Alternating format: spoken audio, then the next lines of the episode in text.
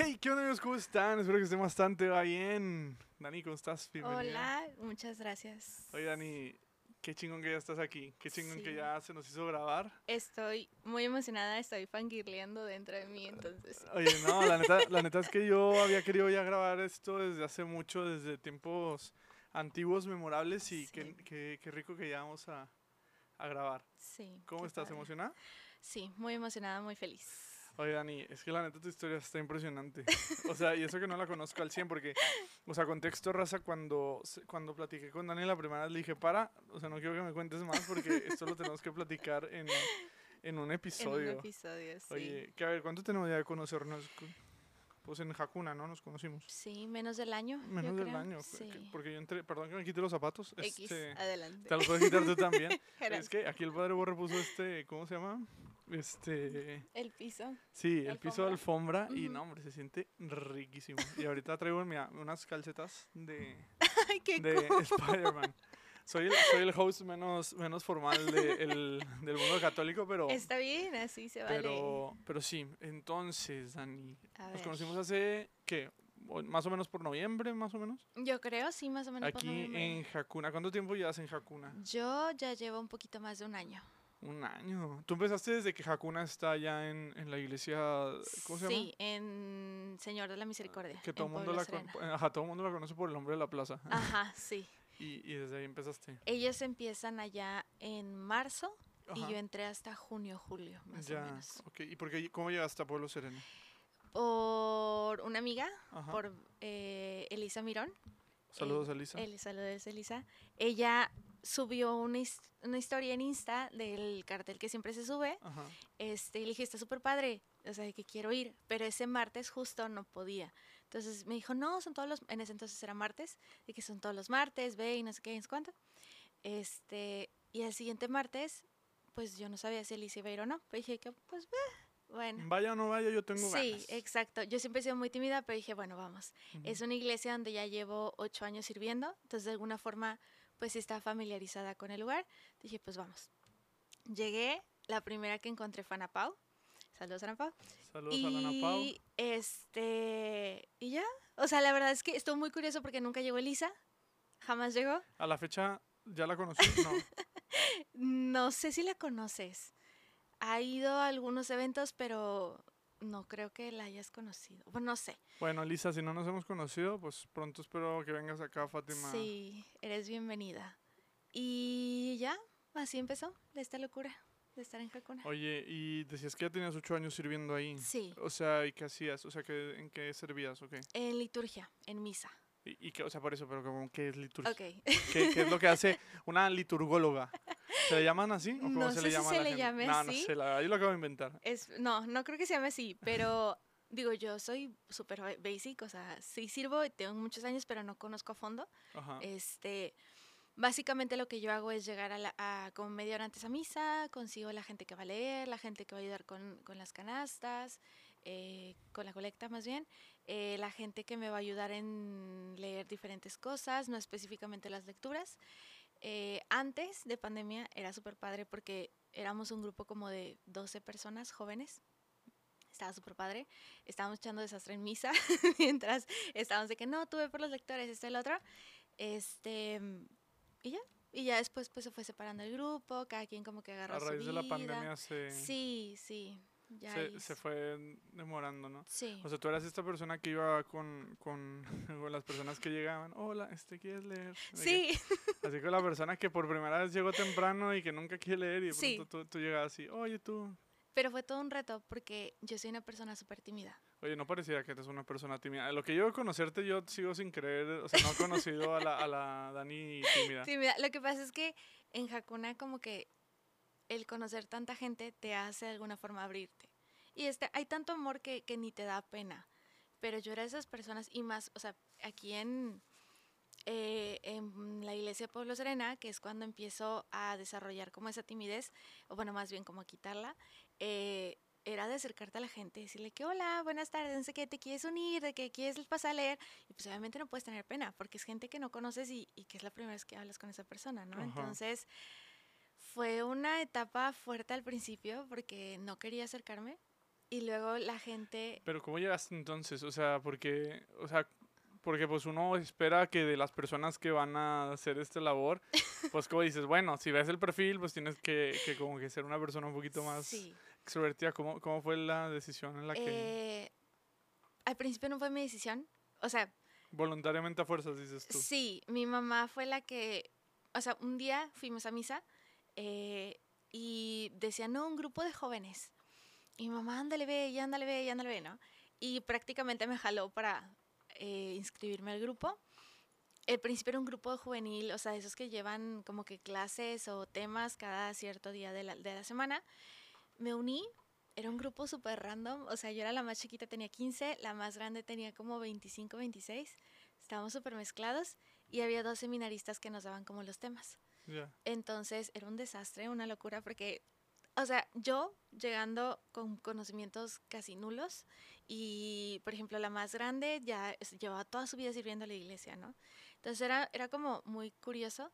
Se termina ese semestre en diciembre y nos dicen, ¿sabes qué? Los seminaristas tienen que ir a servir a otro lugar, ya no pueden seguir aquí, entonces el grupo se va a deshacer. Pero bueno, pues ya que no. Empieza enero y un amigo de ese grupo me escribe y me dice, oye, ¿te interesa ayudar en misa? Y yo, pues, Pues, jalo, sí, ¿no? O sea, no tengo nada más que hacer. exacto. Y aparte, pues extrañaba ese grupo de amigos, entonces fue como Ajá. que, pues va, vamos, ¿no? Entonces yo, lle- ah, me dice, preséntate tal misa, vestida de cierta forma, súper formal. Este, De camisa blanca y pantalón negro, Ajá, ¿no? sí, ¿no? Pero tipo pantalón para vestir, blusa, camisa de cuello y Ajá. así, ¿no? Y yo, bueno, pues ya llegué y me dice, bueno, aquí tienes las hojitas que son las que usas para la misa. eh, te toca buscar gente para que vaya a leer. Y yo, ¿qué? ¿Cómo? Qué terrible, qué Ajá. terrible. Porque yo, de por es sí es que- como doble incomodidad, porque es incómodo para la persona, o sea, para ti va a ser incómodo y también para la persona que va a llegar, porque el que va, el que está sentado no quiere leer y tú tampoco quieres decirle, entonces es Exacto. como una mirada incómoda, sí, ¿no? y yo le dije, es que ¿por qué no me dijiste? Es que no, te, no ibas a querer venir. Y yo, ¿qué? ¿Cómo? Entonces, este, bueno, llego y me dice, mira, acércate. Al principio me empezó a ayudar. Había otras personas igual del grupo que también como que ya tenían experiencia, entonces se acercaron conmigo y todo. Y ya, así empezó. O sea, yo con la voz temblorosa, las manos de que temblándome y hablando súper bajito.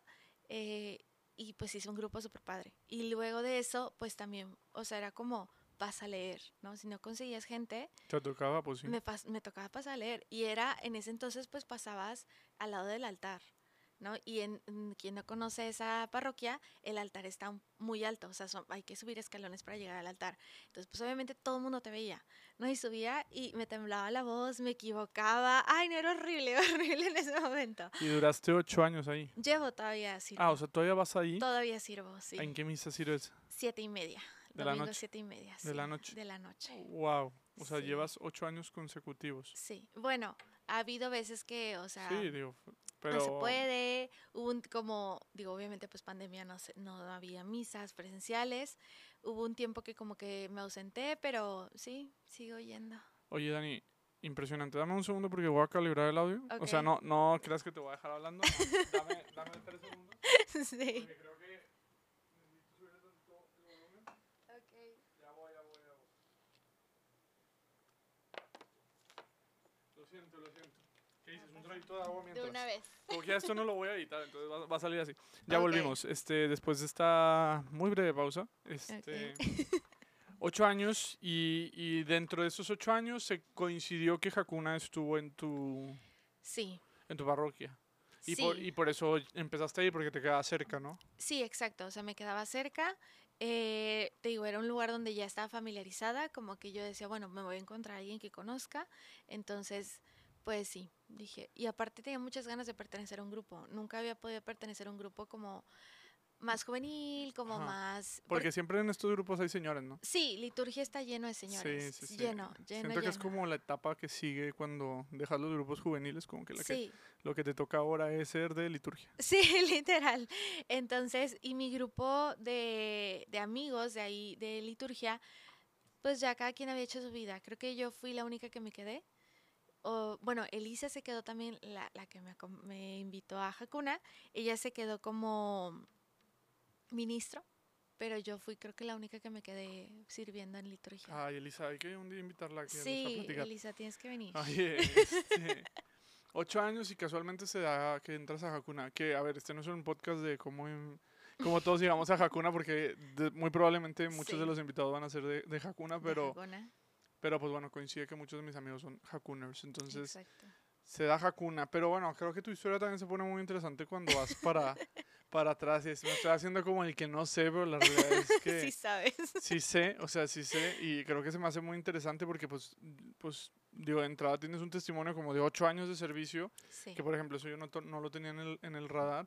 Ujú. Y, y, pues bueno, luego ahora en Hakuna, que pues luego hablaremos en- de tu etapa en Hakuna, pero, o sea, antes no eras católica. No, O sea, no. antes, o sea, quiero saber cómo, cómo fue ese proceso, o sea, para que tú decidieras estar ocho años en un grupo de liturgia, qué pasó, o sea, porque entiendo que a pesar de que, no, o sea, tienes un testimonio de conversión, pero no el típico, no, yo era adicto a las drogas y ahora estoy aquí. Sí. O sea, platícame un poquito de tu, de tu pasado, ¿no? O sea, desde chiquita, ¿de ¿cuándo fue cuando se te presentó la fe a ti? Ok. Eh, empezamos con el hecho de que mis papás se casan, pero mi mamá siendo católica, practicante, pero no de las personas que siempre están en la iglesia, ¿no? Sí, o sea, va, va el domingo. Ajá, va el Y ya. domingo. Y sí, sí pudo. Ajá. Si no pudo, y pues... sí se acomodó. Ajá, si no va la siguiente semana. Ajá, Exacto. sí. Este, y mi papá eh, incluso hizo la primera comunión, pero a partir de ahí, eh, de, de una pérdida en la familia, como que la familia empieza a brincar entre religiones, ¿no? Ya, Entonces, cuando se conocen ellos, mi papá era de los hermanos separados, ya. no practicante, pero como que él se denominaba como de los hermanos separados, y mi mamá sí era católica, pero igual, o sea, practicante más o menos. Entonces, eh, deciden casarse, Ujú. y cuando se casan, eh, pues no se casan por la iglesia, ¿no? Ándale. Por, sí. De hecho, hasta la fecha, bueno, Ah, esperemos que en cuando- exclusiva. en Ah, exclusiva, hasta la fecha no se han casado por la iglesia. ya, Ahí es todo un proceso. sí. eh, falta papelería, entonces aún no se casan. Pero si tienen como la intención. Sí, sí, ahorita. sí, ellos ¡Hala! mueren por casarse por la iglesia. No manches. Pero no se ha podido, entonces está todo en proceso. Entonces se casan, no se casan por la iglesia y como mi papá tenía una como una creencia, creencia diferente, tenía como un como una relación un poco complicada con Dios. Ajá. Entonces él decía que mis hijos decían lo que quieran. O sea, Ya. yo no los voy a forzar a nada, yo no los voy a forzar a que vayan a misa, ni los voy a forzar a que hagan algo que no quieren, ¿no? Muy, como muy a, a lo que muchos ho- hoy piensan, ¿no? O sea, hoy muchos dicen, ah, pues yo no quiero que mis hijos, o sea, que ellos decidan conforme vayan creciendo, como que no les voy a presentar a Dios, ¿no? Exacto, Muy pero moderno tu papá. en la familia nunca hubo como ese Rechazo a Dios. rechazo a Dios. No. O sea, fue como que, mira, pues si lo quieres descubrir tú, dale. Incluso como, eh, digo, a mí se me hace muy fuerte esa como esa am- amor tan fuerte a mi mamá, que a pesar de que él no creía en eso o no, o no profesaba lo mismo, siempre respetó a mi mamá. Y, aun- y si mi mamá decía, vamos a misa, o sea, aunque fuera enojado, pero iba. O sea, siempre era como a, eh, hacer lo que ella quisiera, ¿no? Entonces, él dijo que ellos decían. Total, entramos a, a- porque no somos de aquí de Monterrey, somos de la Ciudad de México, entonces llegamos aquí a Monterrey y entramos a una, a una escuela que no era, no tenían influencia por ninguna religión O sea, laica. laica, Sí. ¿Qué escuela era? Si no es indiscreción. eh, interamericano. ah, no Creo sé que ahorita tiene otro nombre más, Más moderno. sí, más Ya, moderno. Ok, pero entraste al Interamericano. Ajá, en la carretera nacional. Entonces entramos ahí y en las tardes había clases de catecismo.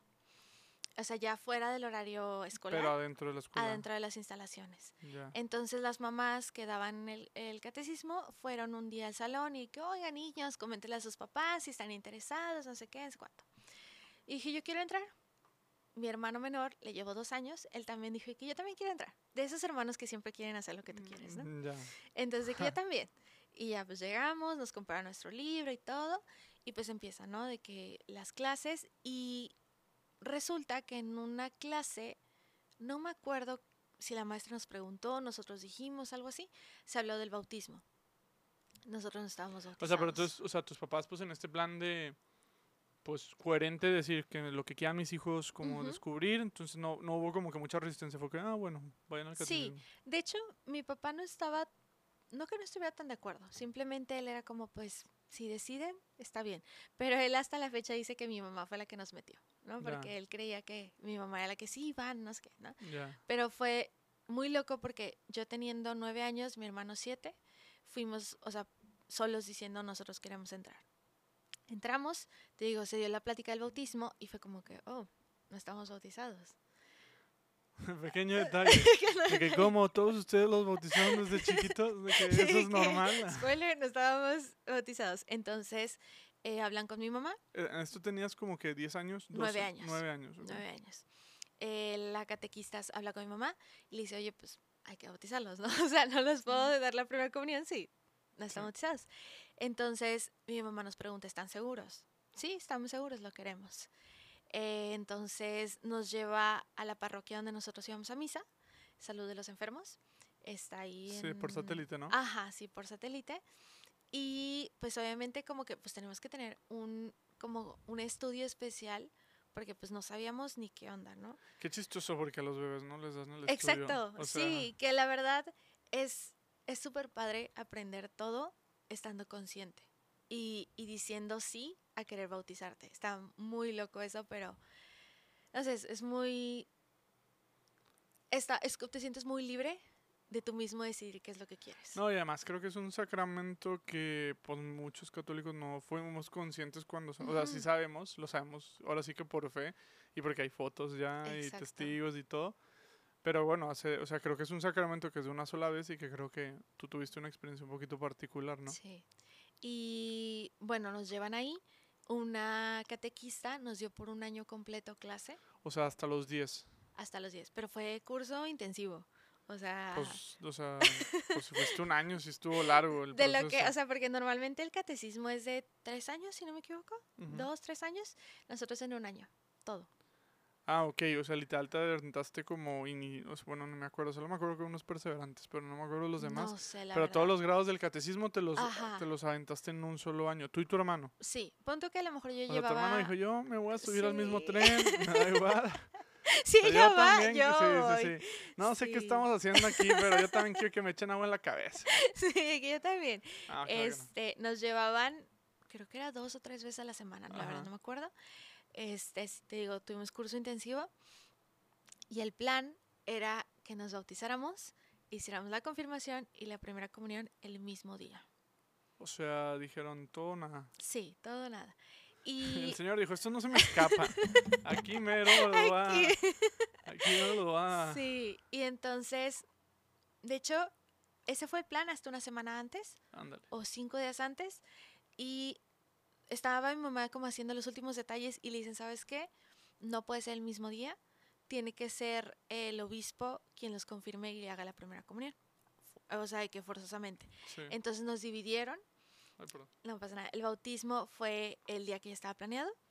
De hecho, estaba muy curioso porque ya teníamos la fiesta y todo. Habíamos Ya. invitado tíos, primos de todos lados. Porque, bueno, la mayoría de la Ciudad de México.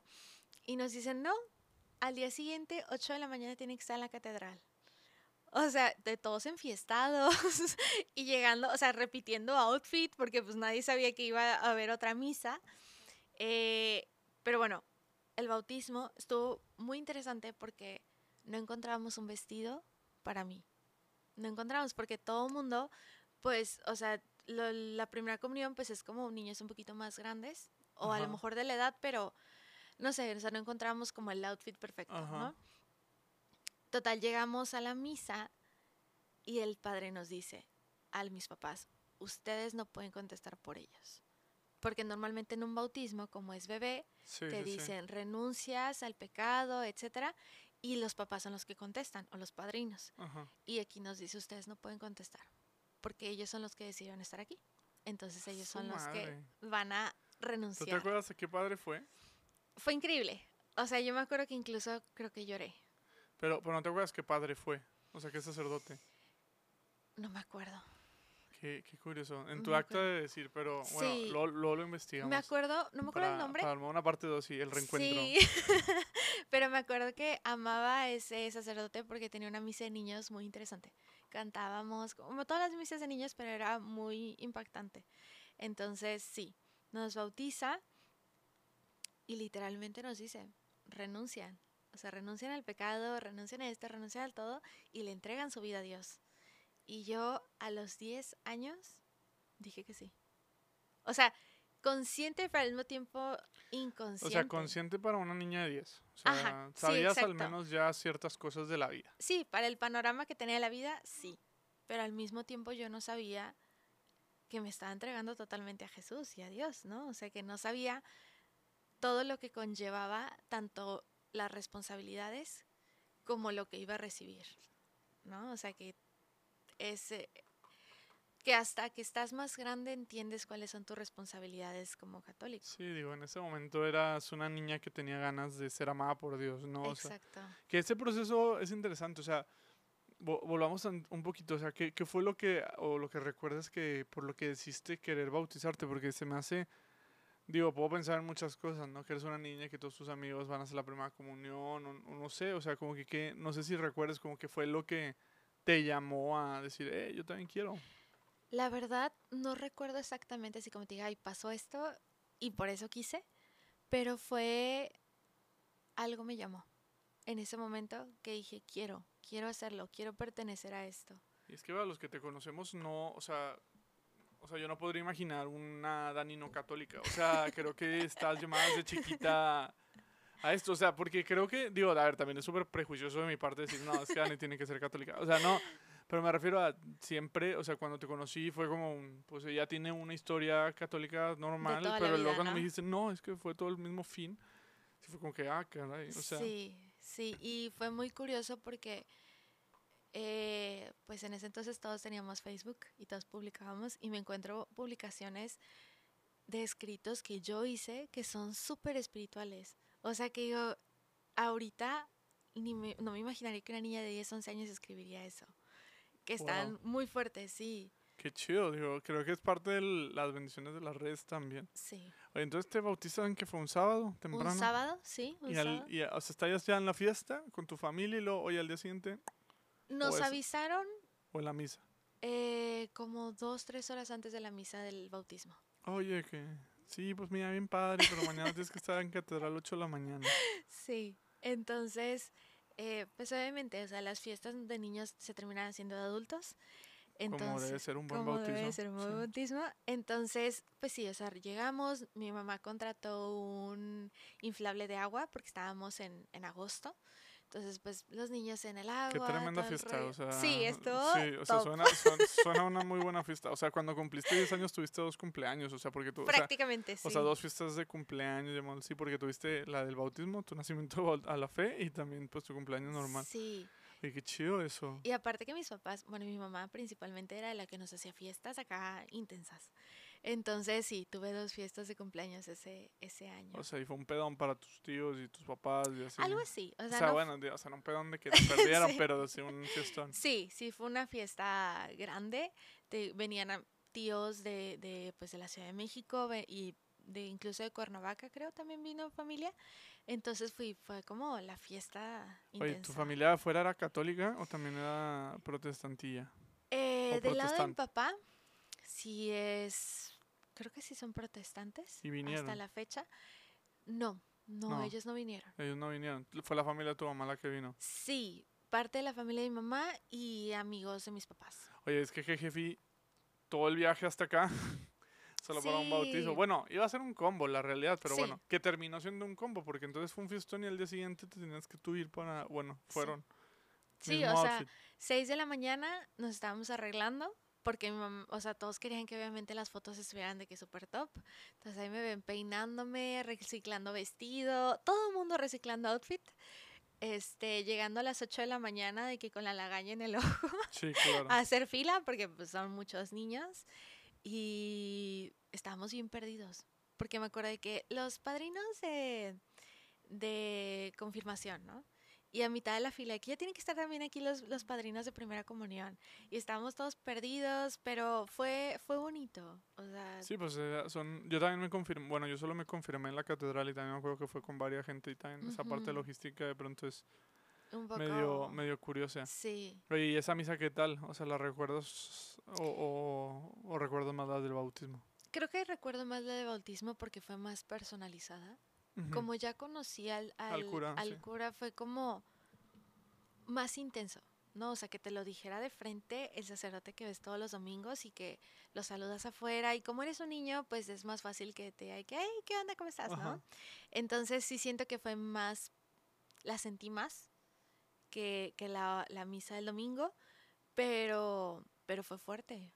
Sí, no, a ver, también como que impone mucho la catedral, ¿no? O sea, Sí. enorme, tu chiquita. Sí, a ver, es que yo siento, por ejemplo, yo que hice también la confirmación grande, Ujú. eh, creo que sí te vuelves un poquito más consciente de lo que estás haciendo. Digo, yo la hice creo que 17 o 18, 19 por ahí. Ok. Bien mal, que no me acuerdo cuándo hice mi confirmación. Pero, o sea, sí te vuelves un poco más consciente de, de lo que estás haciendo. Y creo que se vuelve un hito, o sea, se vuelve como que algo lo que guardas un poquito de, de cariño porque lo haces con voluntad, o sea, no Sí. nadie te forzó. Me llama mucho la atención que sea tan niña, o sea, porque no sé, como que esa son poquitas las personas que creo que verdaderamente tienen como que este, este profundo deseo del Señor. Y pues tú me dices que tu familia ni siquiera era como de ir a misa todos los domingos, era como que si se Exacto. atraviesa, pues le doy, ¿no? Y a través de unas... O sea, ¿dónde estarán las mamás de los niños que dieron la catequesis? Que probablemente a lo mejor ese, ese, ese anuncio que fue lo que empezó este efecto dominó de que hoy estés Sí. aquí en, hablando con nosotros. O sea, es- eso se me hace como muy fuerte. Muy fuerte. Y me acuerdo mucho que estando en la fila para literalmente fila mi primera comunión, sí, la fila más importante, yo estaba súper emocionada. O sea, yo estaba de, ya quiero llegar. Y pues obviamente son muchos niños. Entonces yo estaba así como que brincando y que es que ya quiero, ya quiero. Y llegué. Y digo, no sé si a las demás personas, pero a mí me pasa. Cuando vas a hacer algo que no sabes cómo es, vas así como practicando, ¿no? De que pongo la mano, quito la mano, qué digo, qué hago, Ajá. ¿no? Y me acuerdo que en esa fila ni siquiera me preocupé. O sea, Ay, yo, yo, pensé que ibas a estar así sacando la lengua para ver cómo no, no, no. Yo me acuerdo "Ah, que sí me ah". dijeron así como tienes que abrir la boca, decir Ajá, esto, y eso no es- sé qué. ok. Pero iba tan emocionada que no me iba preocupando por eso. Llegué al momento y fue como que ya lo recibí, ya, ya cumplí esa meta que quería desde hace un año. Y luego empezaste a ir a misa y, y, pues ya podías comulgar, ¿no? ¿Eso no te, no te dio hype también? Sí, sí, pero estuvo muy curioso porque de, de que hice mi primera comunión a los 15 años fue una etapa de desierto. Fue una etapa donde sí iba, pero no iba. Sí, no que no creyera, pero era como, sí estoy, pero no estoy con Dios. Pues no dependía tanto también de ti, o sea, porque también creo que a esa edad te movías con tus papás, Exacto. este, hay muchos otros factores, también empezaste a entrar a la adolescencia, creo Sí. que se vuelve complicado, pero a ver, me dices que a los 15 vuelve otra etapa, ¿no? Entonces fue, fue porque tu mamá te llevó. Algo así. Eh, tuve una ruptura amorosa. ¿Tú? don- sí, a los 15 años. O sea, estaba saliendo con un chico. Es que fíjate que a veces el Señor usa mucho eso de las rupturas Sí. amorosas para acercarnos otra vez. Entonces, ¿estabas saliendo con alguien? O bueno, Eh, estabas noviándose. Porque a los 15 sí. como que salir así como que... Pero noviando. pues mira, yo sí me lo tomé muy en serio. Sí, perdón. No voy a, no voy a desvalidar lo que, lo No, que no, la. Dani de 15 años No, dice. no, Perdón, pero, o sí. sea, en, yo siempre he sido como muy romántica, muy tradicional y así, entonces yo sí me lo tomé muy en serio mi, el noviazgo. Eh, termina, no muy buen, no, no muy buen, de un buen término, Ajá. y pues terminé triste, pasé un mal momento, y mi mamá me dijo, es que la solución es que como que te acerques más a Dios, ¿no? ¿Y de dónde? O sea, a ver, no, no venimos a hablar aquí de tu mamá, ¿verdad? mamá Dani, discúlpeme que haga estas preguntas, o sea, pero tu mamá también era como intermitente, o sea, porque, o sea, ella no perdió su fe, simplemente no era de, o sea, o sea, como que me imagino que ella vivía una fe muy privada y tal vez no tan comunitaria, ¿no? Sí, o sea, eh, si era una persona que iba a misa, Ajá. Sí, iba una persona que, por ejemplo, incluso una etapa de su vida, una de sus primas, que era mayor que ella, la llevaba todos los domingos, Ya. pero siento que vivía una fe como un católico como más común. Sí, o sea, como así un poco más privado, o sea, teniendo bien los valores y entendiendo lo que necesita uno al Señor. Exacto. pero pues no tanto como la necesidad de la comunidad. O sea, te pregunto esto porque creo que, o, o a veces Dios se jacta de todo, ¿no? y, Ujú. y este comentario de, es que necesitas acercarte a Dios, habla de que también ella sabía del poder dio- de Dios. O sea, Sí. no, no creo que también fuera, o sea, un comentario de que al azar, sino o sea, me llama la atención más bien porque sí creo que a pesar de, de la historia que nos estás platicando o me estás platicando ahorita, sí había un reconocimiento en tu familia de que pues Dios es necesario. A Sí. diferencia de muchas otras familias que a pesar, o sea, pues que al contrario, que no consideran ni siquiera a Dios necesario, tan es así que ni lo vamos a mencionar. Entonces tu mamá te ve en un Exacto. momento como, como pues sí, vulnerable, y- y, Vulnerable, dice, oye, pues es que lo que tú necesitas es a Jesús. Sí, sí, sí. Y también porque, te digo, siempre había sido una persona muy retraída, entonces casi no tenía amigos, casi no me relacionaba con nadie. Llega esta relación y todavía me aíslo más de la gente, ¿no? Entonces salgo de la relación y no tenía casi a nadie. O sea, tres amigos era mucho. O sea, no tenía casi eh, como gente con quien relacionarme, con quien como sobrepasar ese momento Sí, sí, complicado. sí. Y es por eso que me dice mi mamá. O sea, creo que el encontrar amigos dentro de la iglesia es lo que necesitas. O sea, Sí. que te lleven por un camino un poquito más bonito que en otras circunstancias, ¿no? Sí, que también creo que es un, es un buen lugar para buscar amigos. O sea, no es de que, ah, todos somos perfectos en la iglesia, porque No. claro que no.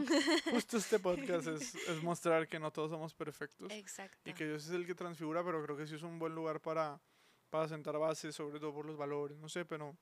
Entonces, de 15 años, con, con 15 corazón años. roto, te llevan a la iglesia a ver qué grupo había. Exacto, que es donde te digo que entro. ¿Por qué llegaste a Pueblo Serena si, está, si ibas a, a Salud de los Enfermos? Porque era más, estaba más cerca de mi casa. Ya, ok, es que Pueblo Serena ya era nueva, literal. Sí, literalmente solamente estaba Soriana, la parroquia, que de hecho la parroquia se abrió, se abrió primero que Soriana, y dos, tres locales. O sea, antes no te cobraban por el estacionamiento. Qué buena época para Pueblo Serena. Sí, muy buena época. O sea, sí. Eh, al menos deberían darles como tarjetitas a los, a los que sirven de que, oye, ah, no, sí, o sea, por ejemplo, cuando nos toca servir en fiesta patronal, si nos sellan un boletito. ah, ok. Sí, ah, cuando te tienes mucho tiempo ahí, sí te, sí, sí te sellan. Ah, súper, súper. Ajá, entonces, sí. Entonces empezaste ahí. O sea, llegaste ahí. Sí, eh, la iglesia tenía súper poquito tiempo. A nosotros nos gustó mucho, es que la iglesia está impresionante. Fíjate que nunca he ido. Nunca tienes que ir, Un- un está día- un día preciosa. voy a ir. Está preciosa. Y me enamoré de esa, de esa parroquia. Y mi mamá fue como que vamos a ir. Y pues era mucho más cercana a mi casa, era mucho más fácil de ir. Entonces empezamos a ir, yo siempre la acompañaba, pero era como, como no poniendo atención totalmente a la misa. Sí, digo, normal tenías 15. O sea, o sea Sí. al menos ibas. O sea, Iba, creo que muchos no ni iban. Pero, o sea, estabas en la misa. O sea, ibas así medio, pues como no. niño, como una niña de 15, ¿no? Como que pajareando. exacto. Y lo que pasa es que esa, esa parroquia, como está dentro de la, del- de la plaza, y la plaza es al aire libre, entonces hay una área donde hay como rocas grandes y te puedes entrar ahí y sigues escuchando misa sin entrar a la parroquia. Ala, qué chido. Entonces, en ese, o sea, como que era, yo me quedo afuera. O casualmente llegábamos tarde y ya no alcanzamos lugar Ya. y era afuera. Siento que eras esta hija rebelde. No, yo me sentar aquí afuera. Hasta Oye, eso pero hay lugar. Fíjate que no, o sea, pero sí era como el evitar Sí, sí, sí. Y más porque, no sé, no me sentía digna por tantos años que me alejé. Eras una niña muy consciente, verdad. O sea, qué bueno. O sea, lo digo como algo muy bueno. Es que creo que muchas personas no somos conscientes de, de, de eso. O sea, porque tener Ujú. ese pensamiento tan profundo de decir, es que yo me alejé. O sea, que esté bien o esté mal, porque luego habrá aquí quien nos diga que no, es que siempre hay que volver al Señor. Sí, o sea, entiendo. Pero es no, o sea, se me hace, digo, yo te, puedo empatizar con ese sentimiento, pero yo teniendo de que ayer, o sea, de no me siento bien, no, me explico, o sea, Sí. qué fuerte que, o sea, que fueras tan sensible a la fe. Entonces decías, no, yo no quiero entrar, yo me voy a quedar aquí afuera. ¿Y tu mamá qué te decía? Pues es que yo era la única de la familia en ese entonces que como que también la seguía. Entonces, el simple hecho de sentirse acompañada era como, bueno, está bien. O sea, nos quedamos aquí, ¿no? Si se daba la oportunidad, sí nos metíamos a misa, o sea, como que dentro de la parroquia, pero sí. Pero creo que también es el hecho de... eh, hubo una época en, después de mi, de mi primera comunión donde sucedió pues un, algo un poco complejo, complicado en la familia y que eso me llevó a estar muy cercana a Dios, pero después separarme. Entonces por eso era la culpa de... Sí, de así no como estar. una estira y afloja. Mm, Exacto. Entonces empezaste a ir ahí como que, o sea, estuvi- estuviste como constante y luego fue lo que me decías hace rato, que hubo un aviso, ¿no? Sí, hubo un aviso, o sea, esos típicos avisos al final de misa. Eh, estaban buscando jóvenes literalmente de 15 para 25. Tú panzaste el grupo. Y, ajá, así de que, y literalmente la más chiquita. Todos, eh, creo que el más chico después de mí tenía como 17. Entonces yo era la bebé del grupo, sí. Pues decías que había hasta de gente de 25, 26, o sea, le llevaban 10 años. Sí. Yo no me veo ahorita estando en un grupo con alguien de 15, o sea, Es que también eran hijos, o sea, casi todos eran hijos de las familias que empezaron en esa sí, parroquia. sí, no, me, me puedo imaginar, o sea, a ver, o sea, no, no que, o sea, no se me hace descabellado, simplemente es como, Sí, Pero sí, que era como, pues si, si vamos a empezar aquí, pues yo también voy a servir, voy a apoyar en lo que se pueda, ¿no? Entonces, y desde los 15 empezaste, o sea, se acabó ese grupo, ponle tú que 16, empezaste el grupo de liturgia, sí, y ahí seguiste. seguí. Eh, también fue como una forma de, no, no obligada, porque nunca fui obligada, Ajá. pero sí fue como una forma de, ya me comprometí, tengo Ya. que estar aquí. ¿no? Ya, ok, o sea, sí fue como un, o sea, pues sí, ya estoy aquí, o sea, en cualquier punto me puedo salir. Es que es como todo, creo, de pronto es como, ah, qué flojera me toca la misa, y, pero voy, porque pues ya era como lo que me toca y así. Sí, Sí, sí te entiendo, sí te entiendo. Y creo que es algo, eh, tiene sus altas y tiene sus bajas, pero bueno, aquí estás, o sea, digo, ocho Sí, años es un chorro. Yo me acuerdo que tiempo. estuve en un coro y también tuve ese sentimiento y me fui, o sea, porque dije, no. ya no puedo. Entre eso y que me corrieran porque la no sabía cantar y se me salían los gallos. Nada, no es cierto. No, una, un abrazo a ese coro. No digo el nombre para que nadie se me sienta, pero, pero sí, o sea, creo que es, es como normal, pero, o sea, ¿qué fue, o sea, qué es lo que encuentras tú, por ejemplo, en la liturgia o en ese tipo de servicio que, que te ha mantenido? Porque te digo, yo en el coro, ya ahorita yo ya con años, yo me doy cuenta que en un coro de misa de domingo, a pesar de que me gusta mucho cantar y así, Ajá. yo no me puedo comprometer a una misa, no me gusta, o sea, me di cuenta, pues no, yo sé, yo quiero ir a la misa que se me acomode a mí el domingo y no estar como en el servicio musical, que es muy bello y es muy necesario, pero simplemente a mí no me llamó. Incluso eh, lo he pensado también como también en liturgia, por ejemplo, a mí me encantaría, por ejemplo, algún día, eh, dije por ejemplo muchas veces, este, acolitar. Eh, sin embargo, también viene esta parte de, es que me gusta mucho el El horario. Ajá, O sea, yo sí, escoger el un horario, y- horario. ajá, me gusta mucho como que, ah, bueno, estoy por esta zona, voy aquí, ahora voy por allá, ahora voy por acá. ¿Tú, ¿Tú no has batallado con eso o qué es lo que a ti te ha mantenido ahí fuerte en eso de la liturgia? Fíjate que fue más complicado con mi familia, Ya, porque yo siempre he sido una persona súper acá, en ciertas cosas muy cuadrada. Entonces sí era como, no, es que yo ya me comprometí a esta hora y a esta hora vamos a ir. O, por un ejemplo, tenemos como un ritual en la familia que es, vas a misa y como Soriana está abajo, vas a hacer el súper, ¿no? Mm. O a comprar lo que se hace falta para Pues la semana. Entonces yo me acuerdo que era como que, bueno, ok, no quieren ir a siete y media, vamos una antes y en lo que ustedes hacen el súper yo sirvo en esta misa. Pero siempre era como el quedarme ahí. Yo lo, bueno, en ese momento no lo, no lo entendía. O sea, entrabas a misa con tu familia y luego todavía te echabas otra Sí. misa. Wow. sí. eh, no lo comprendía en ese momento, ahora lo, lo, lo discerní un poco más. Yo siempre he sentido que no tengo un don que ofrecerle a Dios. O sea, porque vi- veo gente que canta precioso y le ofrece su, su voz a Dios. Hay gente que sabe tocar la guitarra y eso le ofrece a Dios. Así, y yo sentía que yo no tenía que ofrecerle. Entonces era, bueno, o sea, al menos esta es mi forma de ofrecerle algo mío. Oye, pues yo, yo sigo que es un don bastante la perseverancia, la puntualidad. O sea, son cosas que, que, que yo no tengo. O sea, y sobre todo la pasión. O sea, llevas ocho años haciendo esto. Sí. O sea, el- al grado de, de entregarte tanto que te eches dos misas en un mismo día.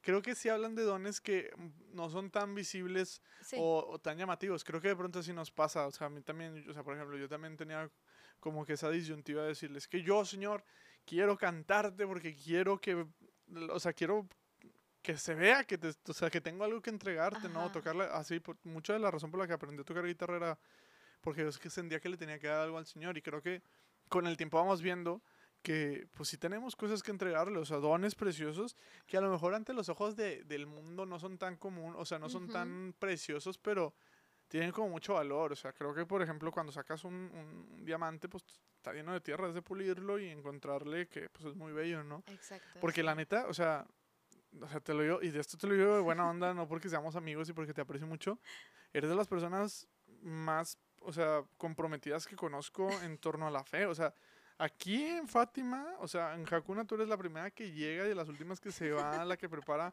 o sea, varias cosas que nomás no las voy a mencionar para que Sí, no, no. no, no, no crean que estoy aquí echándole flores de más, pero, o sea, eres de las personas más comprometidas. Ahorita que me dices ocho años en misa de siete y media de la noche, o sea, siete y media de la noche, ¿sabes Sí. que esos es de los horarios que menos se me antojarían de ir a misa porque, pues, no sé, puede haber partidos, puede haber como muchas cosas. Es más, Sí. es domingo, es como que, no, y, y que tú tengas como esa perseverancia, habla de un amor y una entrega súper chida.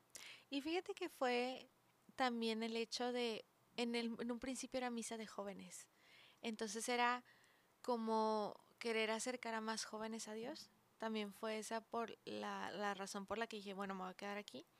Después ya no, o sea, como que dejó de ser de jóvenes exactamente, pero fue como una costumbre. O sea, ya me acomodé a este horario, ya hago mis domingos a este horario. sí, se Entonces, volvió tu misa. sí, entonces ya digo que puedo ir a otra misa sin problema, Ah, sí, pero, pero... que ya me acostumbré Sí. Oye, ¿cómo has visto la dinámica familiar? O sea, que ha ido cambiando demasiado. O Demasiado. sea, desde el día uno, ¿cómo lo ves ahorita? ¿Qué es lo que más has notado que ha como cambiado? Creo que el miembro de mi familia que más me ha impresionado es mi papá. O sea, te digo, cuando yo entré a este grupo, mi mamá era la única que quería ir a misa. Y la transformación de mi papá fue muy importante. Em, todo se empieza, eh, yo tenía como 12 años, mi hermano mayor me lleva 10 años, tuvo un accidente eh, automovilístico, entonces terminé en el hospital. Eh, estuvo en coma como 12 días. Sí, Dani, ¿qué pex con tu vida? ¿Esto fue en tu etapa católica de ocho años de servicio? No, fue antes. Fue antes. Antes, o sea, tenía dos años de haber hecho mi primera comunión. Ya, ok, fue, ok. Ajá, eh, sucede esto, caí en coma y eh, por el golpe pierde la parte frontal del cerebro. No manches. Entonces, eh, pues fue un- algo muy fuerte Pues porque claro. estábamos solos como familia aquí. No teníamos familia sanguínea, familia sanguínea aquí en Monterrey. Entonces, eh, amigos, ni siquiera amigos, conocidos, Ajá. fueron los que se acercaron a apoyarnos. Eh, fue una etapa donde pues obviamente mis papás se enfocaron totalmente en mi hermano, el mayor. Entonces yo de alguna forma también como que me hice cargo de mi hermano menor. Vinieron mis abuelos a apoyarnos y todo, pero al mismo tiempo era como, pues, o sea, no es lo mismo, siento que la familia, como que el núcleo, que los, los alternos, ¿no? Que los abuelos, tíos, Sí, y todo claro eso. no. Entonces, fue como enfocarme en, en mí y en mi hermano. Entonces pasa esta situación. Mi hermano, el mayor, es un milagro. De verdad es un milagro. Sí, porque yo lo vi hasta entero. O sea, lo sí, vi hace unos o días. sea, a nosotros nos dijeron va a quedar en estado vegetal. No manches. Y, y es como si nada. Oye, es que, o sea, se los juro, yo lo vi hace una semana o hace dos semanas y está entero. O sea, si tú me dices que, que pasó esto, ni de chiste lo creía. No, no, o sea, a simple vista no, no se ve. No manches. Entonces sucede esto y una conocida, una mamá de una amiga, o creo que ni era amiga, una compañera de la escuela, dice, mamá, oye, hay un grupo de señoras eh, en la iglesia, yo creo que a ti te puede ayudar esto, como a sobrellevar el momento y como eh, pues acercarte más a Dios. Volvemos a lo mismo, necesitaba más a Dios en su vida, ¿no? Entonces se une, estando ahí, hace como, pues primero como oyente, para ver si le gustaba. Y ya después de que se terminó ese como ciclo escolar es cuando ya empieza bien. Y dentro de este proceso de mi mamá, eh, ella decía, le decía a mi papá, es que tienes que entrar, es que te va a gustar, es que no es que... Pero pues obviamente mi papá no era tan... Sí, pues de entrada protestante, o bueno, Ajá. venía de así como un proceso protestante, el accidente, así me imagino que Sí. debe haber sido complicado. complicado. Entonces, fue un, fue un proceso de mucha oración, de, de entrega, porque literalmente mi mamá le dijo a Dios, te entrego a mi esposo. y tú verás si él quiere o no quiere estar contigo. Entonces, te digo, fue un proceso de, de mucha oración, de mucha, pues sí, un poquito de insistencia como familia, hasta que él decidió empezar a ir a misa. Y- Pero... Y, eso se juntó con tu entrar a, ahí Ah, sí. a Pueblo Sí, Serena. sí, sí, fue, fue un proceso un poquito largo. Yo entré a los 15 años en Pueblo Serena a, a- a apoyar en misa y mi papá, pues todos estos años hacía como que sí, no, sí, no, sí, no. Y hubo un día que le dicen a mi mamá, entra a tal grupo de matrimonios. El señor que da como las pláticas con su esposa es como que súper, eh, como más científico. Entonces como que puede ser que no, no le cueste tanto trabajo a tu esposa entrar, ¿no? Porque mi papá era como que cuestionaba todo, ¿no? Como Ajá. cualquier persona. Entonces, este, este mae- bueno, sí, como este profesor que le daba la clase, eh, pues muy relajado, pero era más como consistente, ¿no? Y daba demasiadas eh, como explicaciones alternas a la Biblia. No exactamente así como que porque la Biblia lo dice, Sí, sí, sí. sino porque en esta, en esta época sucedió esto, en esta época Sí, era que te da todo el contexto, ajá. ajá. Entonces eso hizo que mi papá co- poco a poco como que se fuera metiendo. Digo, ya estaba bautizado, confirmado, todo. Entonces de alguna forma nada más era como regresar a Dios. Y actualmente mi papá es de las personas que va y se, se hinca en el Santísimo y platica con él y llora con Jesús y todo. O sea, tu familia ha tenido un proceso de conversión largo, pero Sí. muy bueno, o sea, con muchos frutos. O sea, tú, tú ves ahorita a tu familia y dices, ¿qué pex? ¿Qué sucedió? Sí, No manches. Sí. O sea, y por ejemplo, ahorita tu familia en este punto ya, o sea, para ti puedes decir es normal que vayamos y oremos juntos. ah, sí, No es, es muy común. Hubo una época donde mi mamá nos forzaba un poquito porque mis hermanos no sí, son digo, tan lo cercanos. normal. Pero... Ah, lo normal lo digo así como si fuéramos de que, no, pues sí, claro. Aquí, los católicos los pega, claro. no. O sea, pero No, insistía, pues, o no, sea, pero era así como, ok, los viernes vamos a sentarnos todos a orar el rosario. Neta, qué tu mamá. actualmente no es tan seguido, pero, no, pero sí, hubo su, sí, pues son etapas, ¿no? sí, o sea, son que, etapas. Pero sí era de las que todos tenemos que ir a misa y todos vamos a hacer esta oración y se hizo una costumbre en la casa, por ejemplo, que a lo mejor para personas que llevan toda su vida en el catolicismo es común orar antes de, de empezar a comer, pero que en mi casa no lo era. ya, o sea, entonces, todo un proceso de Sí, transfiguración. y que no nada más es mi mamá o yo. O sea, también mi papá es de que, no, espérense, vamos a primero orar.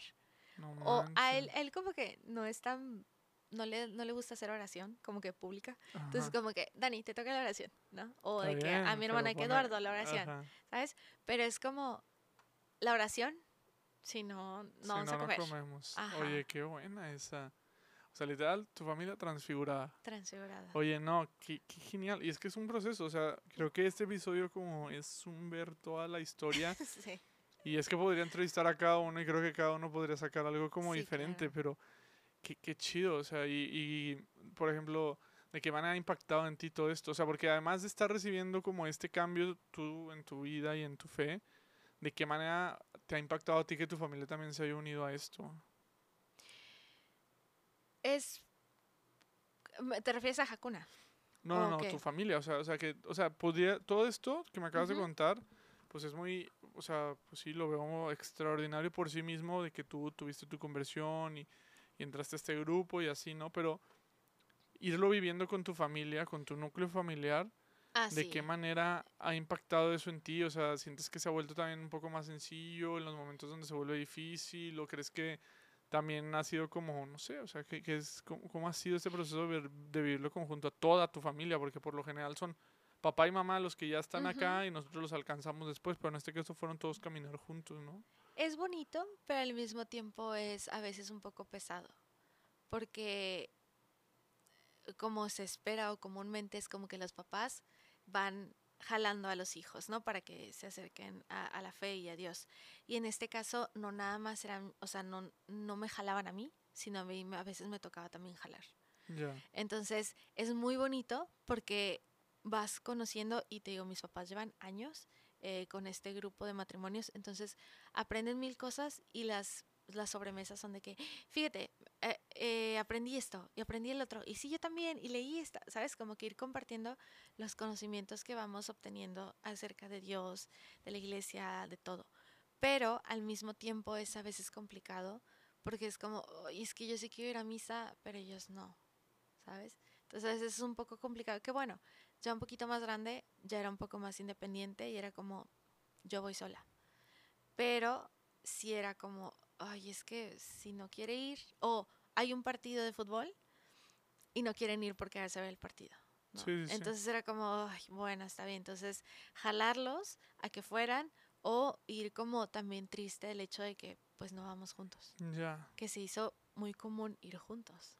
Sí, siento que tienes como esos dos lados. Oigan, Sí. es que esto es para mí un testimonio bien cañón. Oye, y, y ya se nos va acabando el tiempo, pero no, no me gustaría no terminar o no irnos por el lado de, pues bueno, o sea, tú, tú platicabas mucho de que querías encontrar una comunidad. Ujú. O sea, digo, a pesar de que estás ocho años en un grupo de liturgia, pues al final de cuentas creo que pues es más un servicio que una comunidad. Exacto, sí. De pronto encuentras, pues, Hakuna, ¿no? Y, Sí. y Hakuna es tu, o sea, podríamos decir que es tu comunidad. Sí, de hecho, tiempo antes ya había entrado a otros grupos, Ujú, pero no me, no, no me identificaba. Y más por el hecho de que son grupos que a veces son más de formación ya. que de convivencia. Entonces era como grupos que, por ejemplo, decían, vas a mencionarme el nombre de los arcángeles. Y era como, no tengo ni idea, ¿sabes? Ajá. Entonces era como que no me identificaba. Y aquí en Hakuna es, es más libre. Es más tú a tu tiempo, tú cómo te sientas cómodo. Y yo me acuerdo que la primera hora santa, yo le dije, Jesús, ¿qué hago aquí? no sé qué hago aquí, no sé qué estoy haciendo aquí. Y de hecho es, una de las canciones que más me gusta. Eh, yo le digo a Jesús, es que no sé qué hago aquí, me siento rara, no, y tenía, en ese momento tenía como más fuerte los eh, inseguridades hacia mi persona. Y era como Jesús, o sea, no, no entiendo, ¿no? O sea, dime algo. Y empieza un segundo de Hakuna y me contestó todo. ¿Qué dijiste? Dijiste todo. Muchas gracias. Sí, qué gracias. Muchas gracias por contestarme. Y después eh, resulta que en Hakuna estaban dos personas que yo ya había estado con ellos en secundaria. No eran mis grandes amigos porque había hablado con ellos dos, tres veces. Pero que dije, bueno, conozco a alguien, ¿no? Entonces esas dos personas me jalaron así como de, vente, qué padre que estás aquí. Que, que- ¿Quiénes que-". eran? ¿Quiénes eran? Ale, Ale, Ale, Hernández. ah, Ale. Ale. Ale y Alex. Alex. Ay, se me olvidó su apellido ahorita. Bueno, el buen Alex. Pero Alex. Este, ellos dos fueron los que sí, vente, no sé qué, es cuánto, la, la, la". Y me sentí, o sea, en verdad lo decimos, o sea, a veces hay gente que llega a Hakuna y dices que porque una familia, pero en verdad me sentí en una familia. Me sentí querida y también me sentí como no juzgada, ¿sabes? O sea, como siempre he tenido como esa ansiedad social de qué van a decir de mí, qué voy a hacer, qué no sé qué. Y aquí era como, no, eres bienvenida, todos te queremos y, y todos te abrazan con tanto amor que te sientes bienvenido. Dani, es que tu historia es impresionante. de verdad, muchísimas gracias por compartirla. No, gracias por Y, invitarme. y de verdad que qué bueno, qué bueno que ahora coincidamos este, en la vida, sobre la todo vida. también compartiéndola aquí en Hakuna. Sí. Este, Dani es una tipaza, de verdad, de verdad, si algún día tienen el, el placer de conocerla, se van a dar cuenta que es una increíble ser humano. Y, y pues nada, ni muchísimas, muchas gracias por, por, por venir. Este, Gracias ya sabes que este es tu podcast. Gracias. Y, y bueno, nos faltó tiempo, pero bueno, ya, hay- habrá otra ah, ya- oportunidad. ya habrá más oportunidades. Claro. Y pues nada, raza, muchas gracias por escuchar Transfigurados. No sé cuándo va a salir esto, no sé si sale pronto o no. Este, esto lo estamos grabando en septiembre 2023, quién sabe cuándo vaya a salir, pero este pues nada, de verdad muchas muchas gracias por venir y pues gracias a ustedes por seguir el podcast. Si les gusta, compártanlo. Si no les gusta, pues no pasa nada. Ahí me pueden decir qué podemos hacer para que mejore. Y pues recuerden que así como la vida de Dani, solo el Señor nos puede transfigurar, entonces veamos como transfigurados. Y, y pues nada, gracias. Y aquí les dejo con una cancioncilla. Si por un segundo vieras cómo te miro, cuando duermes cierras los ojos, yo ahí sigo. Se me cae la baba, imposible no mirar. No quiero dejar de hacerlo, no lo intentes imaginar.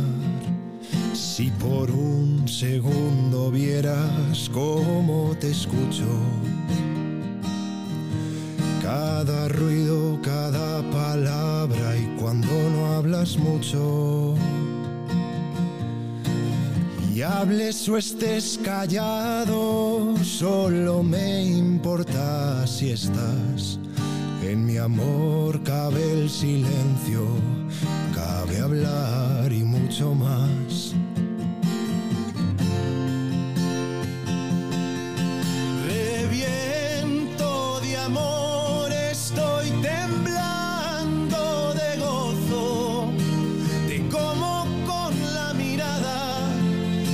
estás aquí y no estás solo.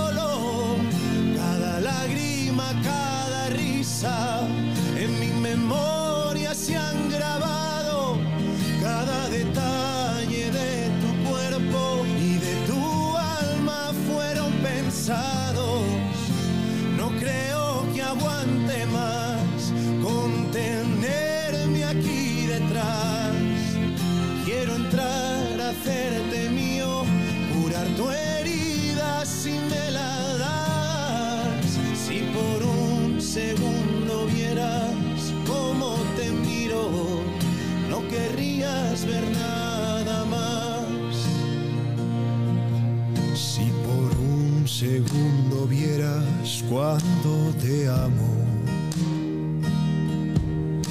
Yo solo sé entregarme, aunque sea en vano, y tiemblo al imaginar cuando llegues al cielo, costará respirar en el abrazo que nos daremos.